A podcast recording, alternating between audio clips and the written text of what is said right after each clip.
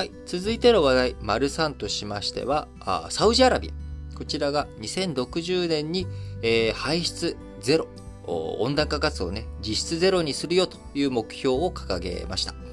えー、合わせて再生可能エネルギーなどに対して1870億ドル、えー、約21兆円の投資を見込んでいくということで、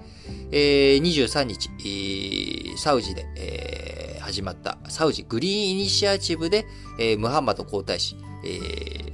明らかにしたということです。えー、実質ゼロ排出ということで、えー、このね、あの、COP26、G20、こちらの会合が、COP26 については、イギリスで、えー、G20 についてはイタリアだったかな、えー、こちらで開催されていくということに合わせて、サウジアラビア、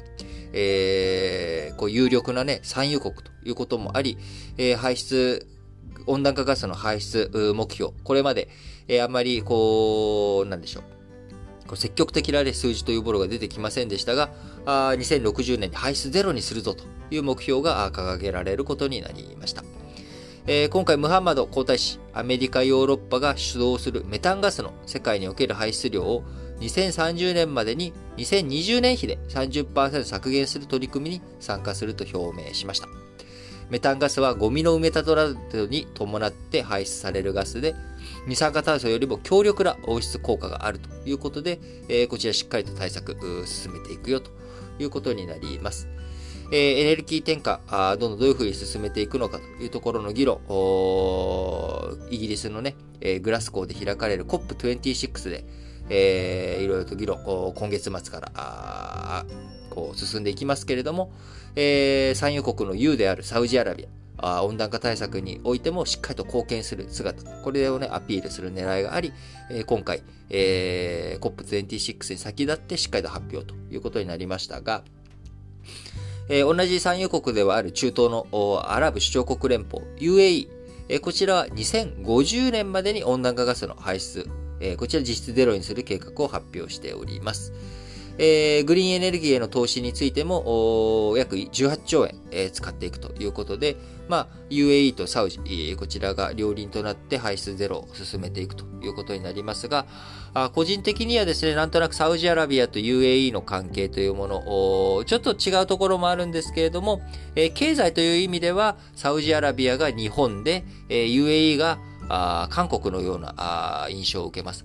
えー、UAE いろんな規制緩和をしていくことによって投資の誘致とかですね、えー、ハブ空港、こういったものを使って、えー、地域の中でね、担っていくことを通じて、えー、経済の活動を活発化させていくというところ。まあ、これがまさに今の韓国、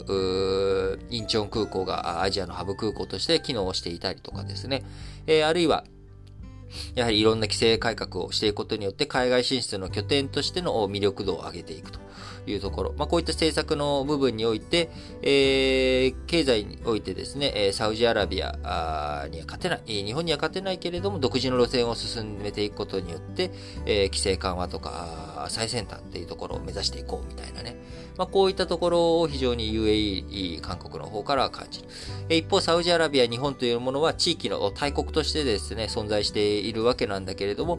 大国がゆえに規制、えー、既存の産業、こちらをどういうふうに守っていくのかというところを目配りしなきゃいけなくて、大胆な規制緩和が進みきらないというような、まあ、こういったところがね、えー、感じられるなというところがあります。えー、UAE、こういったグリーンエネルギーだけじゃなくですね、宇宙開発にも今力を入れているというところもあります。えー、サウジアラビアも今後ね、どういうふうに、まあ、経済の大きさ、規模としては UAE よりサウジアラビアの方が大きいのかな。ちょっとすいません、その辺あんまり、えー、持ってないんですけれども、まあ、やっぱりサウジアラビアの方は、そのメッカと、えー、メディナ、こちらをね、えー、持っており、イスラム国の、イスラム教国の中で、えー、指導的な立場にあるということには変わりがありませんから、あ今後サウジアラビアがどういうふうな、あこう経済的なね、動き、活発化させていくのかというところ、えー、脱炭素社会、迎えていく中でも、やはりお金をね、どういうふうに脱炭素のところに投資を回していくのかというのがポイントになる中、サウジのオイルマネーが、あどういうふうに、そういったところ流れていくのかというところもね、しっかりと見ていきたいなと思います。